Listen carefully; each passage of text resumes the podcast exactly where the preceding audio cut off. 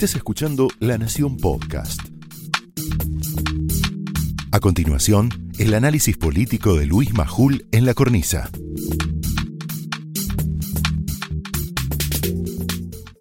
Y el título del comentario de hoy es Hipócritas, inútiles y peligrosos. No quiero ser agresivo. ¿eh? Los hipócritas son aquellos que simulan o fingen una opinión o un sentimiento que no tienen. Lo mentiroso es decir, pon el hipócrita, que duele más. Este gobierno que duda cabe está lleno de hipócritas, lleno. El problema de un gobierno de hipócritas es que genera cada vez más desconfianza. Se reconocen como inútiles, además, prestar atención a la palabra inútil, quienes son buenos para hacer cosas que no deberían. Este gobierno de Alberto y de Cristina Fernández parece también estar lleno de inútiles. En los últimos días, el gobierno intentó transformar la violación de la cuarentena estricta en la Quinta de Olivos en una cuestión de género contra Florencia Peña. Casi lo logra, ¿eh? Son vivos, casi lo logra pero fracasó, fracasaron. Y no solo fracasaron, además, en su intento de querer eh, torcer la realidad, levantaron una polvareda en la que quedó atrapado el gobierno entre la hipocresía, la inutilidad y las sospechas. Veamos rápidamente. Mientras Santiago Cafiero hablaba de la derecha misógina o misógena, se recordaban varios polémicos tweets de Alberto Fernández. Ponemos que sea uno o dos, por favor. Ahí está. Nena, no es algo que me inquiete lo que vos creas. Mejor aprendí a cocinar. Tal vez así logres hacer algo bien. Pensar no es tu fuerte, está visto. Y sí, hay 10 como esos. Ese era Alberto Fernández, hace un ratito. Y ahora es el presidente de un gobierno anti-machirulo. Mientras decenas de mujeres y varones del Frente de Todos pedían la expulsión de los diputados Waldo Wolf y Fernando Iglesias, bien Waldo Wolf diciendo, si alguien ofendí, lo lamento, yo no tengo nada que ver. ¿Por qué? Porque les endilgaban a ambos con evidencias que no son concretas haber atacado a Peña, todos recordábamos el silencio cómplice de Cristina. Repito, el silencio cómplice de Cristina ante los pedidos de expulsión del todavía senador nacional en uso de licencia José Alperovich, quien habría abusado de su sobrina de todas las maneras posibles. Esta es una parte de la declaración eh, judicial de la sobrina del Perovich. ¿Me la muestran, por favor, si la tenemos por ahí? Es el textual. Denuncié penalmente a José Alperovich por hechos de violencia sexual, física y psicológica contra mi persona ocurridos tanto en Buenos Aires como en Tucumán desde diciembre de 2017 hasta mayo de 2019 señora vicepresidenta, y su silencio cómplice, porque usted es parte del cuerpo del Senado, ¿eh? Ni mu dijo, ni mu, ni mu dijo sobre esta aberración. Y como si esto fuera poco, las respuestas ambiguas del presidente frente a la no entrevista, porque no fue una entrevista esa, que le hizo el relator del relato, como le dice Pablo Sirven. Víctor Hugo Morales, dispararon más preguntas todavía. Por ejemplo, si Alberto no tenía la menor idea de quién era el chino, como le llamó él, ¿qué hacía el señor Chia Hong Chien, ciudadano taiwanés nacionalizado argentino, el día del cumpleaños del presidente, el 2 de abril de 2020, en el área privada y familiar de la Quinta de Olivos? La Quinta de Olivos tiene una oficina de trabajo y un área privada familiar. ¿Qué hacía ahí? ¿Por qué el señor Chien pareja de la amiga y asesora de la primera dama, Fabiola Yáñez, ingresó a la quinta a las 10 de la noche y se retiró casi a las 3 de la madrugada del otro día. Mirá qué preguntas sencillas que no le hizo Víctor Hugo. No da lugar para sospechas el hecho de que después de esa visita, Chien haya ganado decenas de licitaciones por varios millones de pesos en diferentes áreas del Estado Nacional. Ya sé, hay una causa abierta, pero el problema es moral es moral. Ahora lo vamos a hablar con Facundo Manes, que ya está acá. Porque lo que se discute acá, de nuevo, es la doble moral de los más altos funcionarios del gobierno. La autopercepción de que ellos son una casta iluminada que puede hacer lo que se le canta. Y vos no, y nosotros no. Igual que lo hicieron con las vacunas y con los vacunatorios VIP.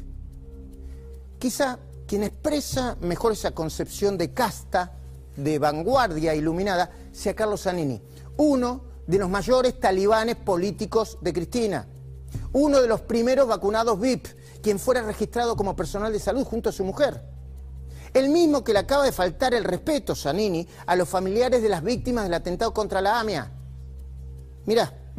A Horacio Berbisky le dije, estás equivocado, no, no, no tenés que, que actuar con culpa en el tema porque vos tenés derecho a eso, porque es una personalidad que necesita ser protegida por la sociedad. ¿Una personalidad que necesita ser protegida?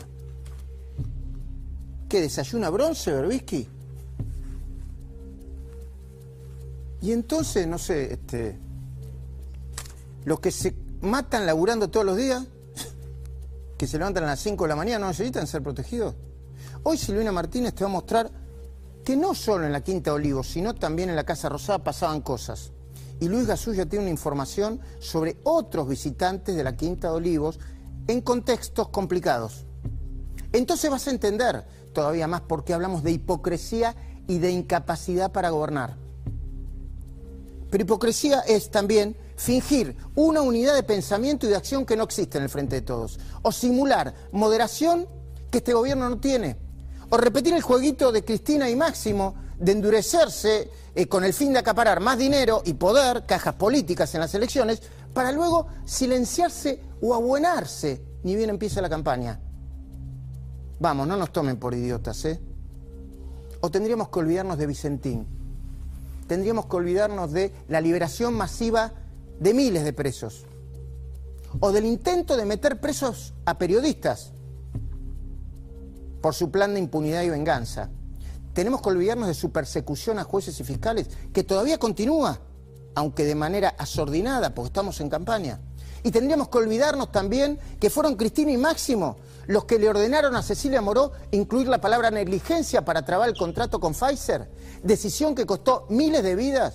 Y tendríamos que olvidarnos del último discurso de Máximo, demonizando a los laboratorios extranjeros y el Fondo Monetario Internacional. Cuando no escuchamos la propia experiencia que tenemos como pueblo, terminamos siempre siendo juguetes de las circunstancias.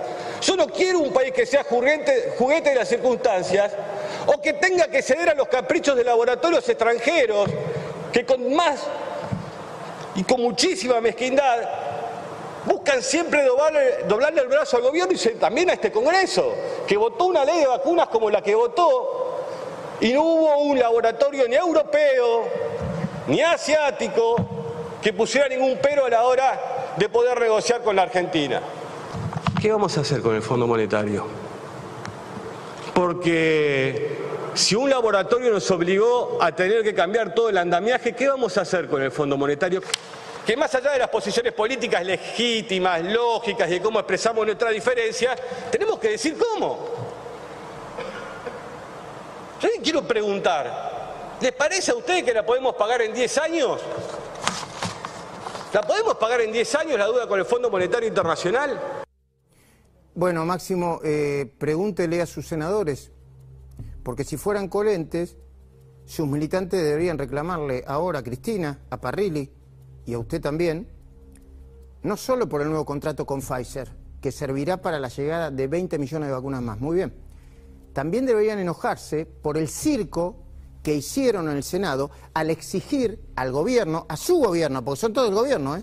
que los denominados derechos especiales de giro, así se llaman, que va a entregar el Fondo Monetario 4.500 millones de dólares, no sean destinados a pagar la deuda. ¿Se acuerdan del circo que hicieron? Carnaval. No pueden ser. Y ahora parece que Cristina se volvió procapitalista y anunció que van a ser utilizados finalmente para pagar la deuda de los demonios del Fondo Monetario. No sean hipócritas.